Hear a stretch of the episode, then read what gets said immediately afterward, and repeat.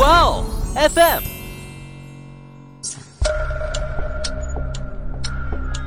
事件众说纷纭，案情扑朔迷离。思彤邀你一起走入案件现场，在娓娓道来中，用身临其境之感还原案件真相。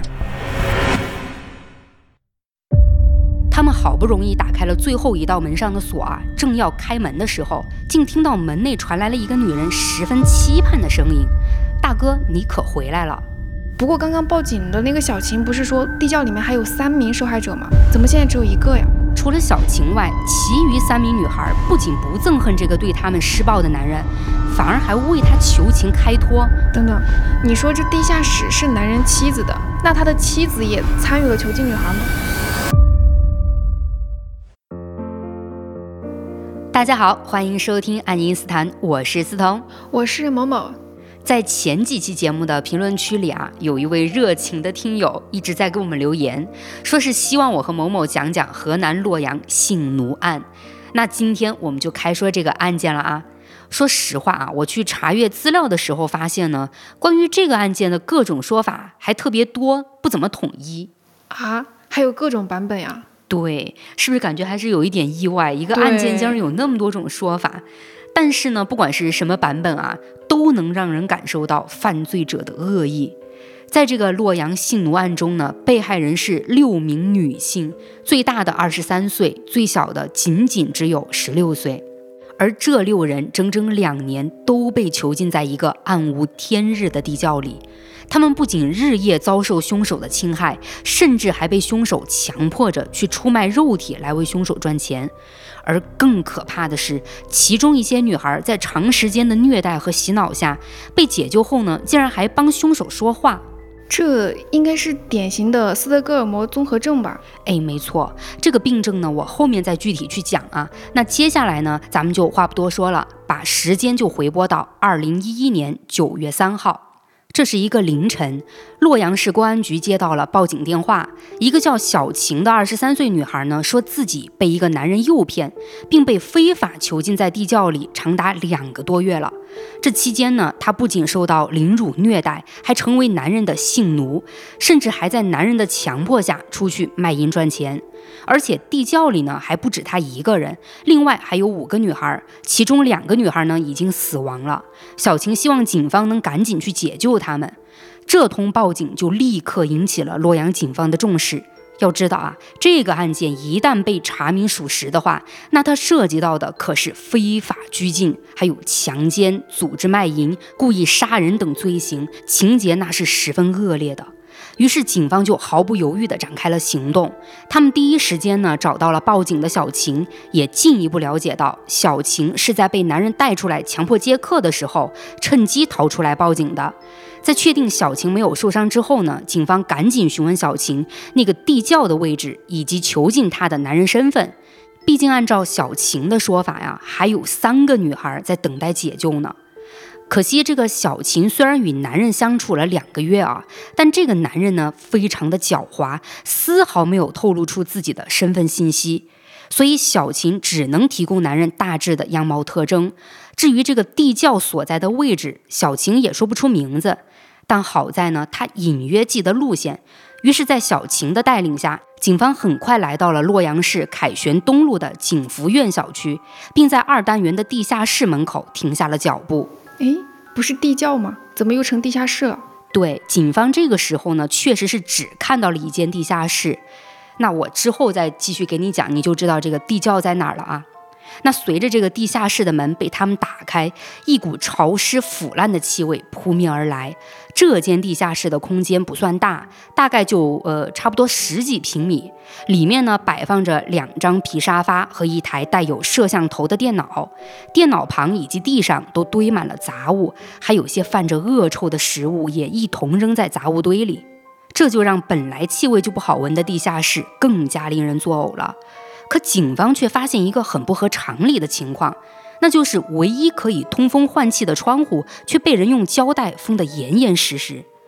而这本来就不大的地下室，在警方进入的瞬间，就将里面的情况一览无余了。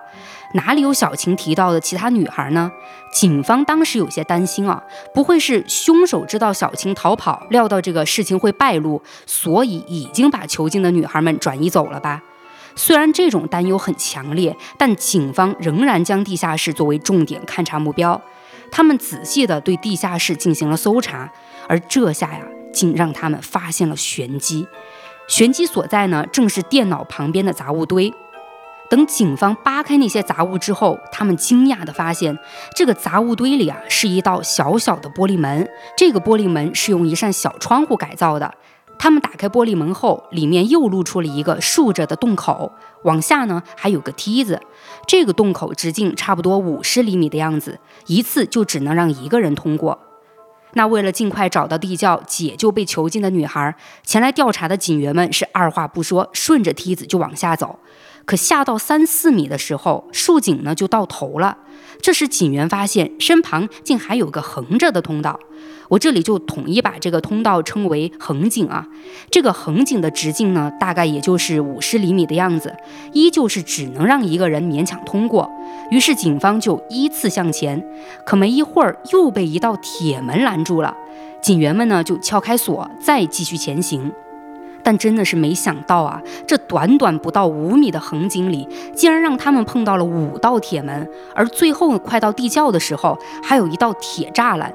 从这里我们就能知道，被关在这个地窖里，别说是那些手无缚鸡之力的女孩子了啊，就连警方，你看他们装备齐全，要过来都是费了很大功夫的。也因为这地窖一路层层设防，让警方对于凶手为了困住女孩们如此谨慎的做法，是感到相当震惊的。听到这里，我也很震惊啊！普普通通的一个地下室，凶手还能挖到地底，然后在不到五米的距离里装五道门，而且还是那么狭小的空间里完成的，他是怎么做到的呀？这个呢，就和凶手的职业有关了，我留在后面讲啊。先说警方这边，他们好不容易打开了最后一道门上的锁啊，正要开门的时候，竟听到门内传来了一个女人十分期盼的声音。那个声音说呢：“大哥，你可回来了。”这一句话又让警员们特别惊讶了，因为根据小晴的描述，被囚禁的女孩她们都是遭受了非人的折磨，那应该是对凶手感到痛恨的吧？可怎么会是这种期待和欢迎的语气呢？警员们察觉到了这种怪异，便保持警惕，确保装备都在手之后呢，这才打开了门。开门后的警员们看到，在这狭小阴暗的房间里站着一名女孩，她直勾勾地盯着警察，并且脸上还带着笑容。等这名女孩反应过来，进来的是警察，而不是关押她的男人时，竟然立刻就表现出了惊恐。按照常理来说啊，被害人被解救的时候都是那种痛哭流涕的感激状态，但这个女孩却没有。她先是对自己默认开门进来的那个人万分期待。转而发现不是那个人之后，就变得惊恐不知所措起来。那过了好一会儿之后呢，这个女孩才开始大哭起来。很显然，这个时候她才意识到自己获救了吗？是的，只要救出来就不怕了。不过刚刚报警的那个小琴不是说地窖里面还有三名受害者吗？怎么现在只有一个呀？当时地窖里确实只有一名女孩啊，因为另外两个女孩呢也是被男人带出去接客了，只是和小琴不在一个地方。但是你放心啊，那两名女孩在之后呢，也是被警方及时解救了。我再说回这个地窖，这里的女孩在被营救出来之后，警方呢便对地窖里进行了勘察研究。他们发现地窖的空间也没多大，但却被分成了两个房间。外面发现女孩的房间应该是他们的主要活动区域，不大的空间里，一边呢摆放着电脑，另一边则被规划为用餐区和如厕区。里面那间屋子则是一室两层，上层是女孩睡觉的地方，下层呢像是厨房，摆放着一些做饭的工具，比如那种煤气罐啊、柴米油盐之类的。为了地窖能够通风换气，里面还连接了一根长六米的通风管道，从玻璃门沿着通道进入到地窖中。但由于管道太细，以及只有进气管道，因此地窖中的空气依旧浑浊不堪。再加上外室又是女孩们玩电脑以及吃喝拉撒的地方，发霉的饭菜、排泄物以及人长期不洗澡的汗臭啊，混杂在一起，那个味道真不是一般人能忍受的。之后，警察在电脑旁还发现了几本书，诸如《阳光心态》《莫问天》《无忧公主》等等。这些书呢，被翻看得特别破烂，显然这是女孩们除了电脑外为数不多能帮她们打发时间的工具。这里再提一下啊，女孩们使用的电脑呢，都是没有联网的，只能打打单机游戏、看看碟片什么的。也就是说，她们是没办法通过网络去求助和报警。我觉得这些书名。好讽刺啊！还阳光心态无忧公主，想到里面女孩们的情况，就觉得这些书都是那个男人故意选的。这个呢，我觉得倒是说不准，也或许只是当时比较畅销的书吧。阳光心态莫问天，我不是很了解啊。但是这个无忧公主，我还是听说过，在当时呢，刚好出了由这本小说改编的电视剧，好像还挺火的。那除了这些比较明显的物品和摆设之外啊，警方还在地上发现了避孕套、宽带装机的说明书、银行账户交易清单、手机交费清单。铁锹、手铐以及医院出具的一份流产申请表。这份申请表上面显示呢，被囚禁的一名女孩在被男人长期侵害下怀孕了，男人带她去医院做了流产。除此之外，警方呢还搜到了一份公安机关破案解救说明。你知道这代表什么吗？不会是这个男人在学习如何跟警方斗智斗勇吧？没错，这男人啊，两年来为了更好的隐藏自己的犯罪情况，竟然在学习如何反侦查，而这也是他两年都没有被发现的原因之一。那整个地窖表面的情况，警方都勘察的差不多了。这时呢，他们就针对小晴提到的两个遇害女孩，对地窖进行了挖掘。因为警方认为遇害女孩可能并没有被男人带出去抛尸，他为了不让自己暴露，最好的方式就是将遇害女孩继续藏在地窖中。那能藏的地方，只能就是地窖的水泥地下了嘛。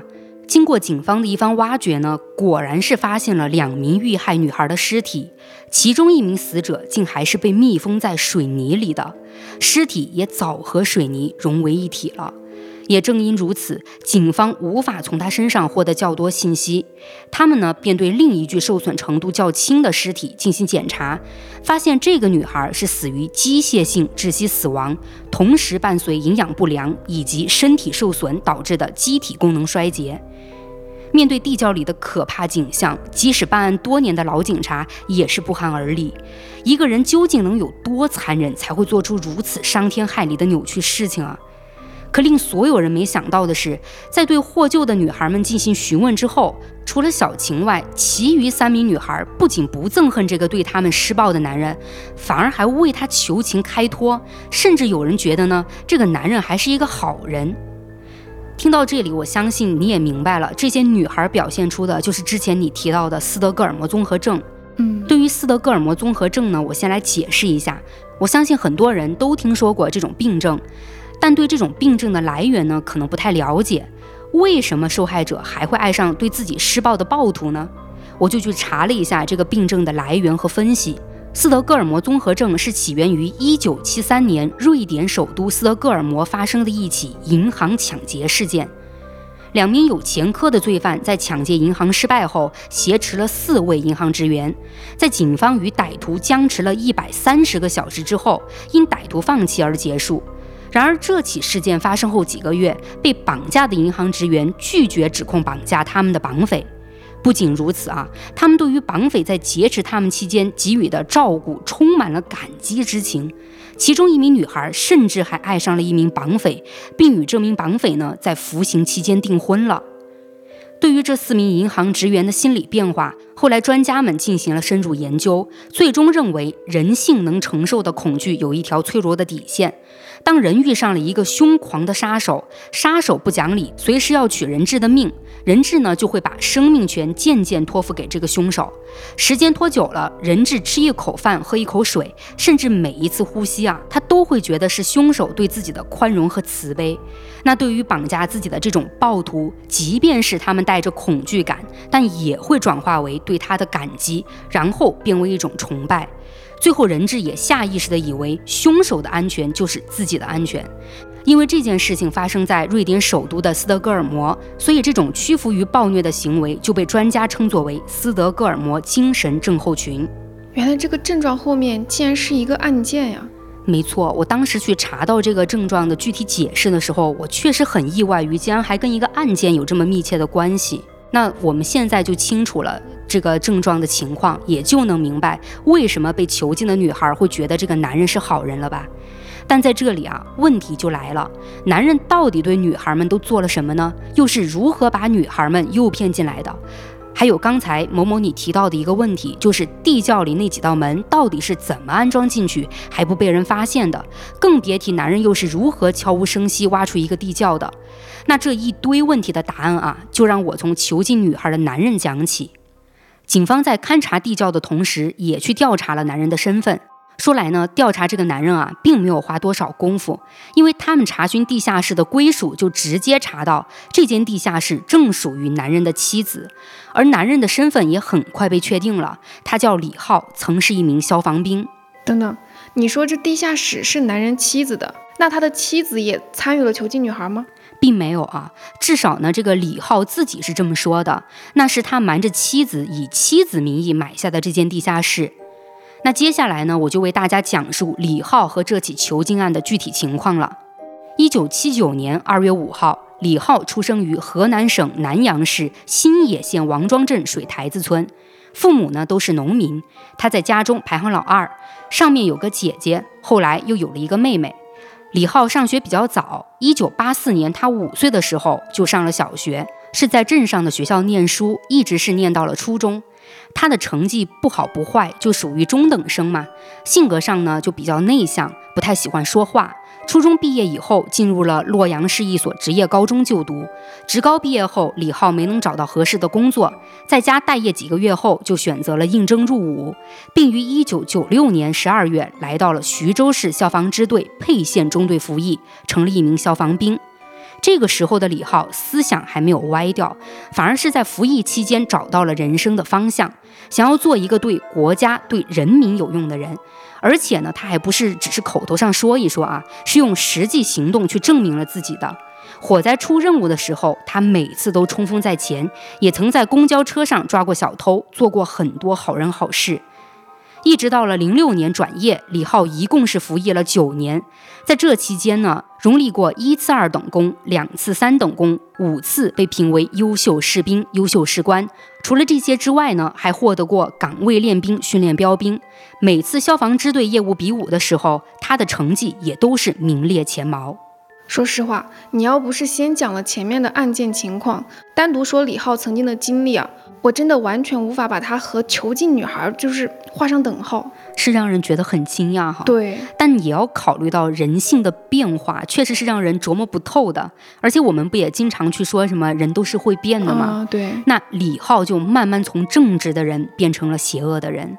他在消防队多年啊，熟悉各类破拆防爆工具的使用，而且一直是这方面的能手。据熟悉消防行业的一名知情人士说啊，土方挖掘是消防兵救援业务技能中重要的一个环节，而这个土方挖掘也包含水工隧道、地下厂房、各类平洞、竖井和斜井的挖掘。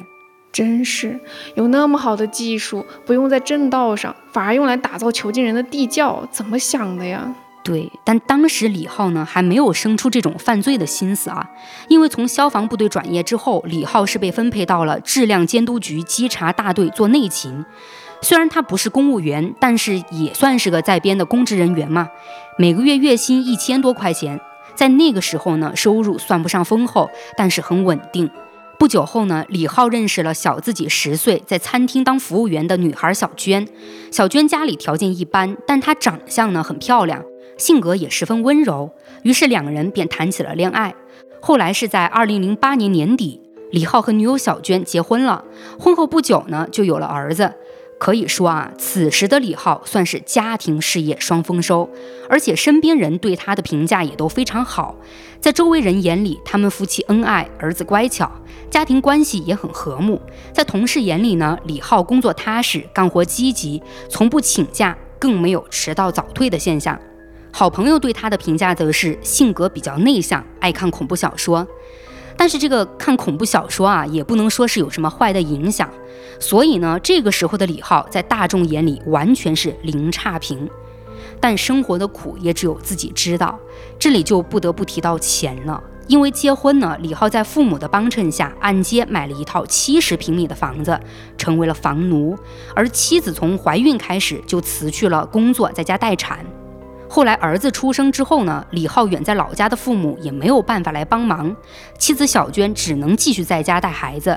这样一来啊，家里的生活开支是彻底压在了李浩身上，仅靠一千多元的工资，明显是有些吃力的。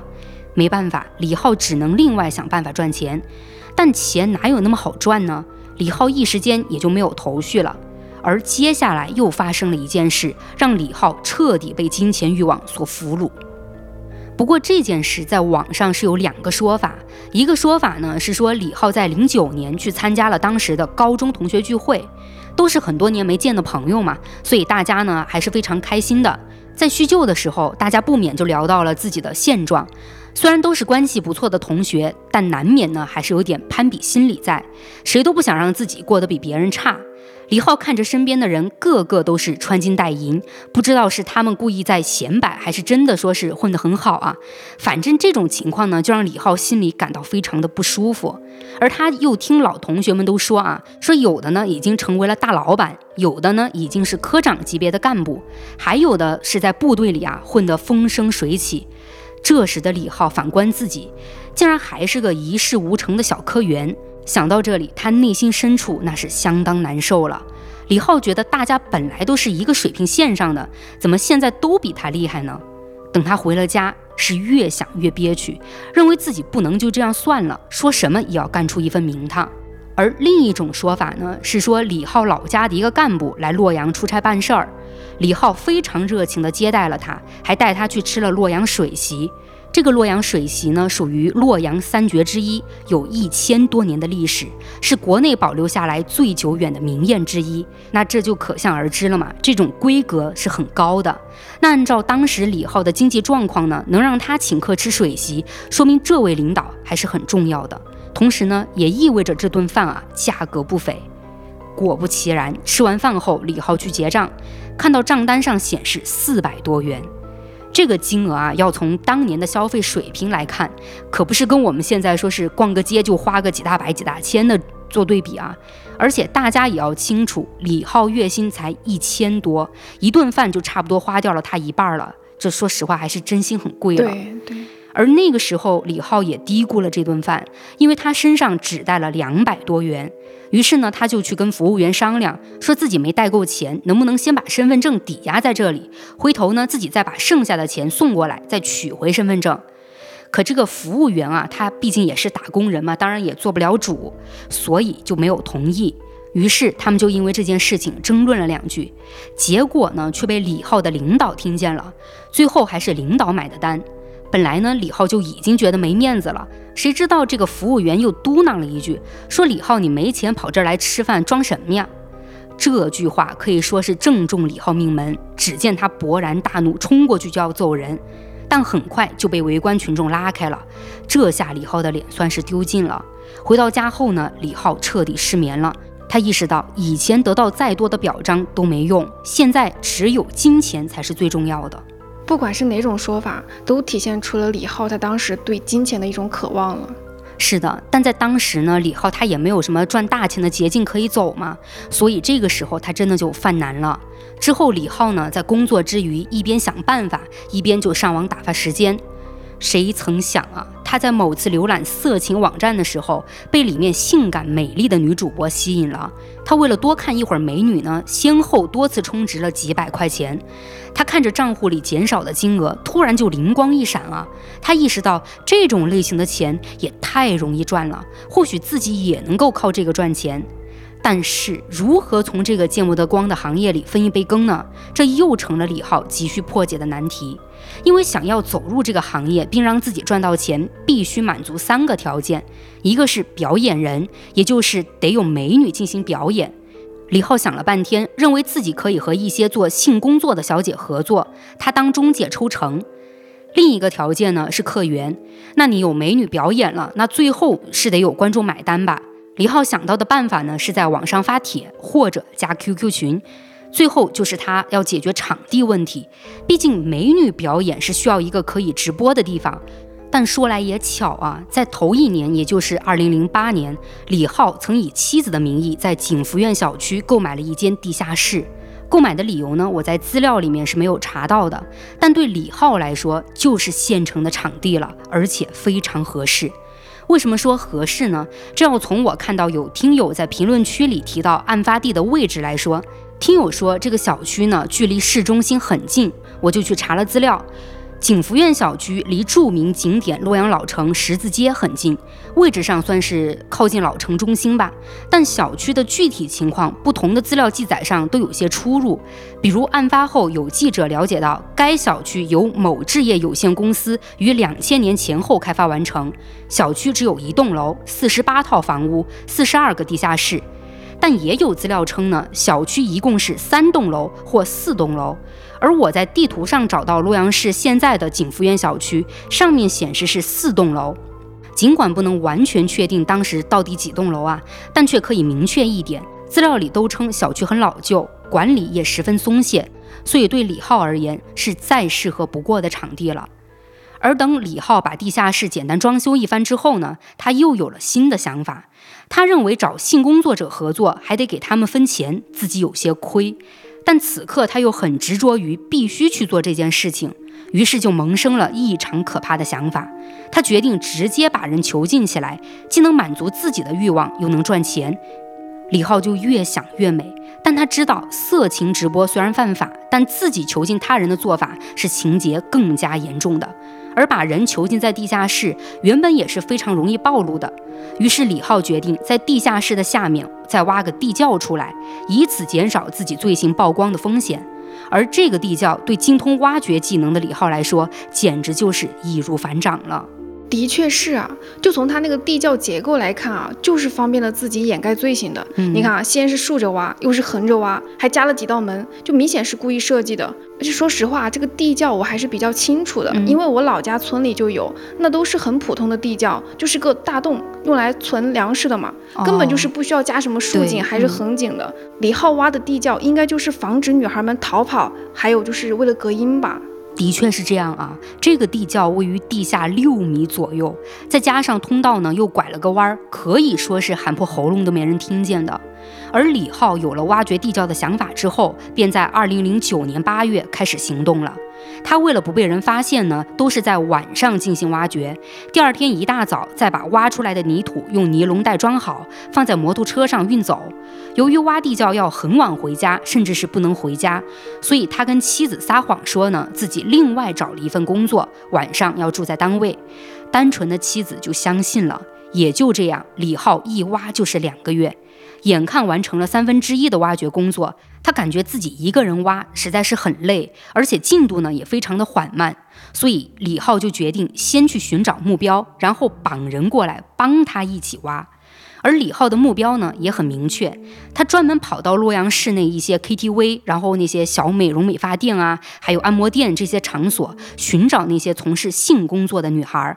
因为女孩们所做事情的一个特殊性，就算是有人失踪，他们的朋友也不会去选择报警。事实上啊，确实大多数从事性工作的女孩都是不敢报警的。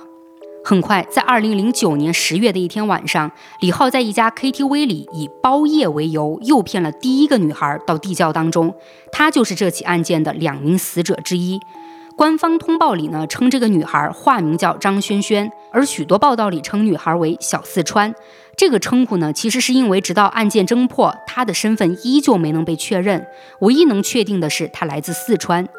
再回到案件啊，当时这个小四川被抓进地窖之后，李浩不仅强奸了她，还强迫她一起挖地窖。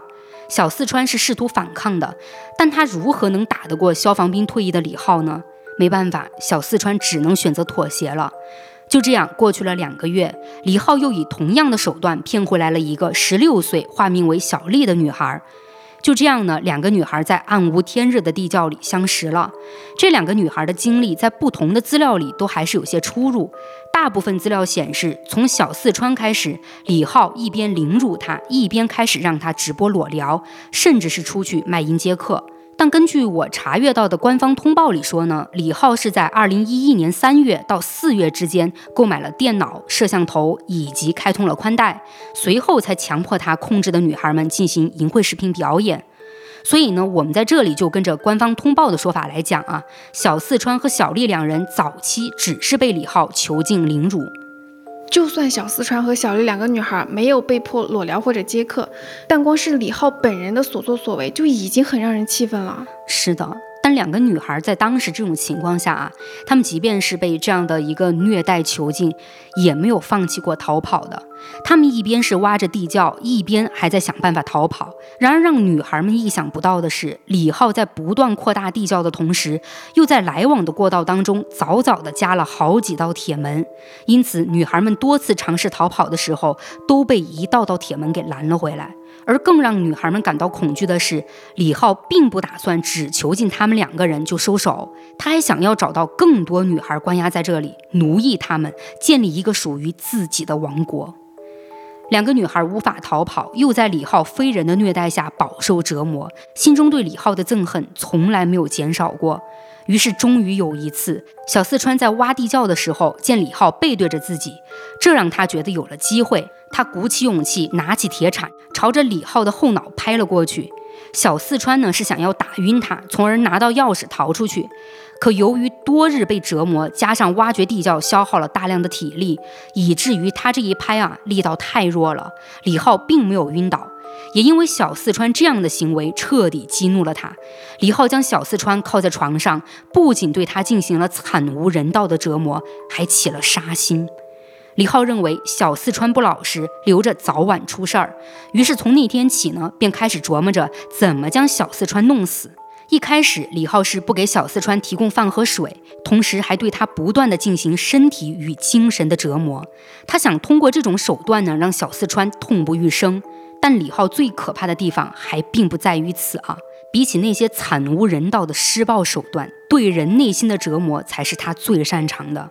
而他也通过自己对小四川的虐待，起到了杀一儆百的作用。李浩是将折磨小四川的过程全程让小丽观看。可即便小四川对李浩的折磨虐待都不曾表现过一丝的屈服啊，但他的精神却没有感染小丽，小丽反而是在小四川的惨叫和惨状中彻底改变了他对李浩的态度。这也只能说李浩的目的达到了，小丽开始对李浩死心塌地、百依百顺，无论是与李浩发生关系，还是李浩让小丽亲手去折磨小四川，他都面带微笑的服从。而李浩为了完全控制住小丽，他还让小丽掐死了小四川，并不断在小丽耳边说出一些极具诱惑的话，比如“你可以获得自由，不用像小四川那样受罪。”很明显啊，李浩这种做法就是故意的。他一方面是借着小丽的手解决了自己的大麻烦，同时呢又让小丽背负了人命。这样一来，李浩也可以用自己手里握着的小丽杀人的证据来彻底的操控小丽。是的，也就是通过这样的方式呢，李浩确实彻底控制住小丽了。而小四川死后，尸体就被埋在地窖中床板下方的土坑里。对于这个埋尸方案啊，李浩是十分满意的。而他每天开心地看着任他指使的小丽，那成就感是蹭蹭往上涨。也就是在这个时候，他觉得是时候扩大阵容了。在接下来一年的时间里，李浩又用同样的手段把四名女孩骗进了地窖，分别是十九岁的小江、二十岁的小张以及十六岁的小蔡和经营成人用品的二十三岁女孩小晴。这些女孩的名字呢，我们都是用的化名。那这里最开始我提到的报警的小晴出现了，她当时是最后一个被诱骗进地窖的女孩，所以被关押的时间呢是最短的。小青和其他女孩一样，刚进入地窖的时候也想过逃跑，而女孩们也曾团结在一起商量过逃跑方案，比如说打晕李浩，或在他发泄兽欲的时候偷偷拿走钥匙。可每当一个计划提出，小丽就会指着被埋在床下的小四川说道：“这个方法不行，不可靠，换个别的。”也许是地窖中埋着的这具尸体对女孩们起到了威慑作用，让她们或多或少有了反抗就会失败的心理；也或许呢，是确实她们没有想到好的办法。就这么慢慢的，女孩们开始变得焦躁、焦虑不安，也就丧失了逃跑的欲望。在这个小小的地窖里，女孩们吃喝拉撒全在这儿。最初，李浩是会每隔两天送饭给他们的，后来觉得太麻烦了，于是，在地窖里呢分了一个小厨房出来，拿了做饭的工具，买了一些简易的食材，让女孩们自己做饭吃。也就是这么一个行为啊，竟让女孩们出现了短时间的满足心理，因为她们被囚禁在暗无天日的地窖中，每天都遭受李浩的虐待，身体呢早已疲惫不堪了。眼下能做点自己喜欢的食物来补充体力，这还是让他们感觉到了开心。而女孩们这样的表现，也让李浩感到满意了。有了这一步的成功呢，李浩开始注重对女孩们心理的控制。控制原理也非常的简单，就是我们常说的打一个巴掌给一颗糖。不听话的呢，李浩就会拳打脚踢；听话的就有吃有喝，甚至李浩还会带听话的女孩出去逛街。可越到后面，哪怕这些女孩已经很听话了，李浩呢却更加不满足起来。他竟然觉得女孩内部应该有一些矛盾存在，因为此刻团结的他们对自己不是一件好事。于是李浩改变了惩罚政策，实行连坐制。一个女孩不听话，所有人就会一起受到惩罚。这样一来，那些不听话的女孩就会被其他人针对。也就因为这样，女孩内部就慢慢松散了。李浩解决了自己的潜在危机之后，他又为了防止女孩们因为长期被囚禁而发疯，于是就拿来了一台不能上网的电脑和一些书给他们，让女孩们闲暇时间可以听听歌、看看碟片什么的来打发时间。慢慢的呢，在李浩邪恶的地下王国里，现代社会的道德与法律就开始变得模糊了。封建社会女性对男性的屈从，视男人为唯一的原则开始出现。女孩们屈从于李浩，觉得李浩是他们获取物资的唯一来源，他们的快乐与痛苦取决于李浩的心情，而李浩也顺理成章地成了这里唯一的王。他是制定规则的人，也是实施规则的人。也因为李浩这样的身份，甚至让女孩们出现了争相吃醋的场景。有的女孩甚至觉得偷偷为李浩怀孕生子，李浩可能就会放过他们。到了后来，女孩们甚至还因为争风吃醋大打出手。李浩看到这一切，那是开心极了。他对所有女孩的控制符合自己预期的效果。时间就来到了二零一一年。在这一年的三月到四月期间，李浩就买了电脑设备，开始强迫女孩们在网上做裸聊直播。而进行裸聊直播的地方就是地窖上面的地下室。为了防止被囚禁的女孩在裸聊时趁机求救，每次裸聊的时候呢，李浩都会亲自控制。只要女孩们直播结束，李浩就会立刻关闭电脑，拔掉电源。但李浩靠女孩们赚钱的手段还不只是让他们直播啊，他还将裸聊的视频上传到网上打包售卖。可在此期间呢，又有一名女孩被残忍杀害了。这个女孩是2011年5月被骗进地窖的16岁女孩小蔡。小蔡之所以被杀呢，是因为李浩发现她有性病，不能帮她赚钱了。也因为这样，李浩就起了杀心。有了第一次杀人经历，李浩更加冷静娴熟，而且这一次他也不打算亲自动手。在李浩计划好该如何杀掉小蔡之后，他一方面呢向女孩们透露出自己想杀死小蔡的想法，一方面又故意将自己对小蔡的怒火牵连到其他女孩身上，让女孩们认为小蔡是害他们受罪的祸害。所以没过多久，在李浩的放任和纵容下，其余三名女孩开始频繁对小蔡进行殴打虐待，并还让小蔡进食进水，而且逼迫小蔡吃屎喝尿。在同年七月底的一天，女孩们再次对小蔡进行殴打之后，十六岁的小蔡死了。死的时候呢，他瘦骨嶙峋，全身都是被虐打留下的伤痕。而李浩知道小蔡如自己所愿死去之后，就立刻将他的尸体用水泥浇筑，密封在了小四川尸体的附近。唉，太可怕了，好沉重啊！在这种被恐惧和暴力支配的环境下，女孩们想要活下去，竟然真的变得疯狂了。那种情况下，我感觉即便是有理智存在的人啊，也可能会为了求生这种本能啊。去被迫做可怕的事情吧，确实。而且你，我们还要考虑到地窖的环境是完全封闭的，它是和外界脱离了，所以地窖本身就形成了一个没有法律和伦理的小社会。在这个小社会里呢，女孩们明白的道理就是，只有李浩的宠幸才能提升他们的地位。怎么才能获得宠幸呢？那当然就是做李浩希望女孩们去做的事情嘛，并且呢，听话服从不仅可以提升地位，还能获得更多的优待和更好的资源。而李浩还经常运用打一巴掌再给一颗糖的这种方式来对女孩们进行心理层面的控制。这样一来，女孩们确实就彻底服从李浩了。但好在啊，这个令人恶心的地窖社会被最终逃出去报警的小晴彻底击碎了。小晴，我在之前有讲过，她是被囚禁女孩里最后进来的一个。除此之外呢，她也是几个女孩中年龄比较大的。有着清晰的认知和正确的是非观，而且她的思想那是非常坚定的，完全没有被洗脑，所以她是女孩中求生欲最强的一个。他是一直伪装出服从李浩的样子，从而寻找到了逃跑的机会。那就在小晴被抓进去的第二个月，李浩便开始强迫女孩们外出卖淫。因为当时裸聊的直播收益实在是有限，而李浩也认为女孩们被自己成功驯服了，所以就很放心的带他们走出了地窖接客赚钱。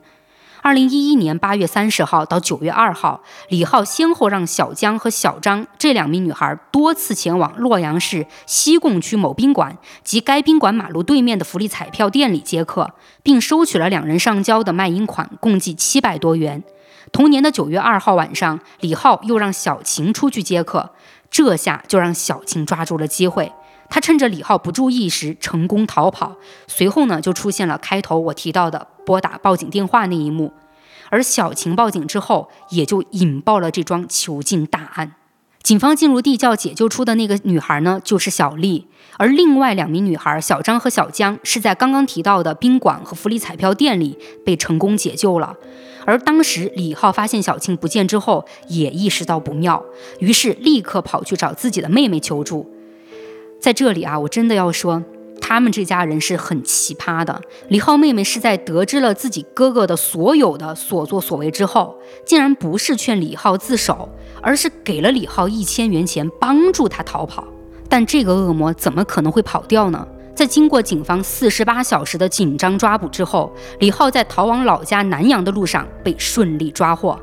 到了二零一四年一月二十一号，李浩犯故意杀人罪、非法拘禁罪、强奸罪、组织卖淫罪、传播淫秽物品罪，被判处死刑。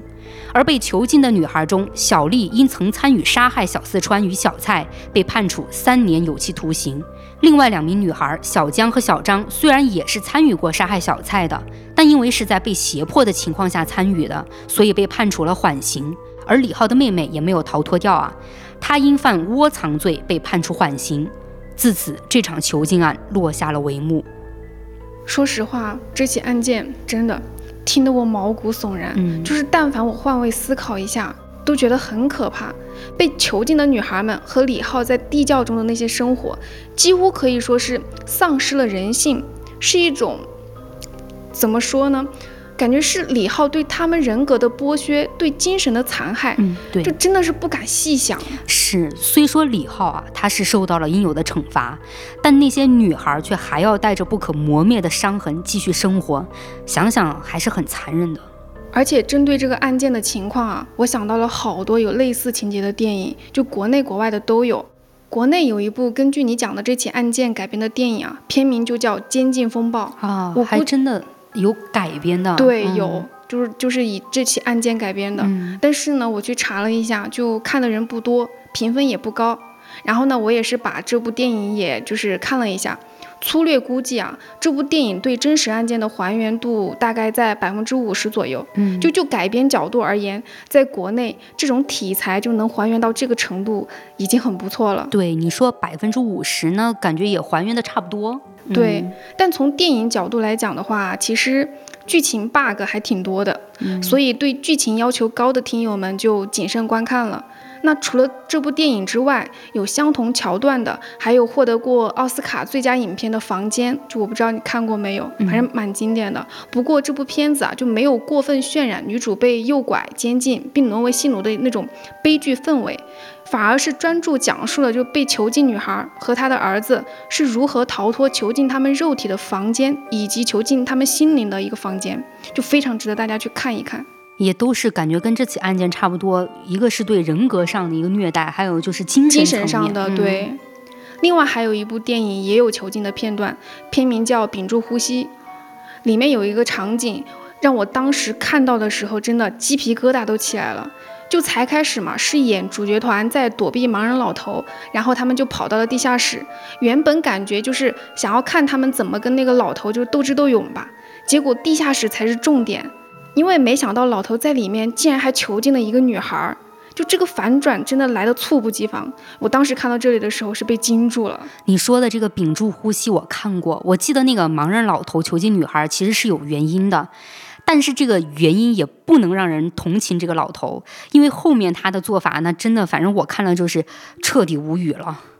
对，那我们今天在这里就不剧透了。那除此以外呢，还有一部相关题材的电影，片名叫《地牢女孩》。然后这部电影呢也是真实案件改编的，说不定大家都听说过，就是震惊世界的奥地利近视乱伦案。说的就是一个奥地利女孩被亲生父亲囚禁了二十四年才被解救出来，而在这二十四年期间，女孩被迫生了七个孩子。天哪！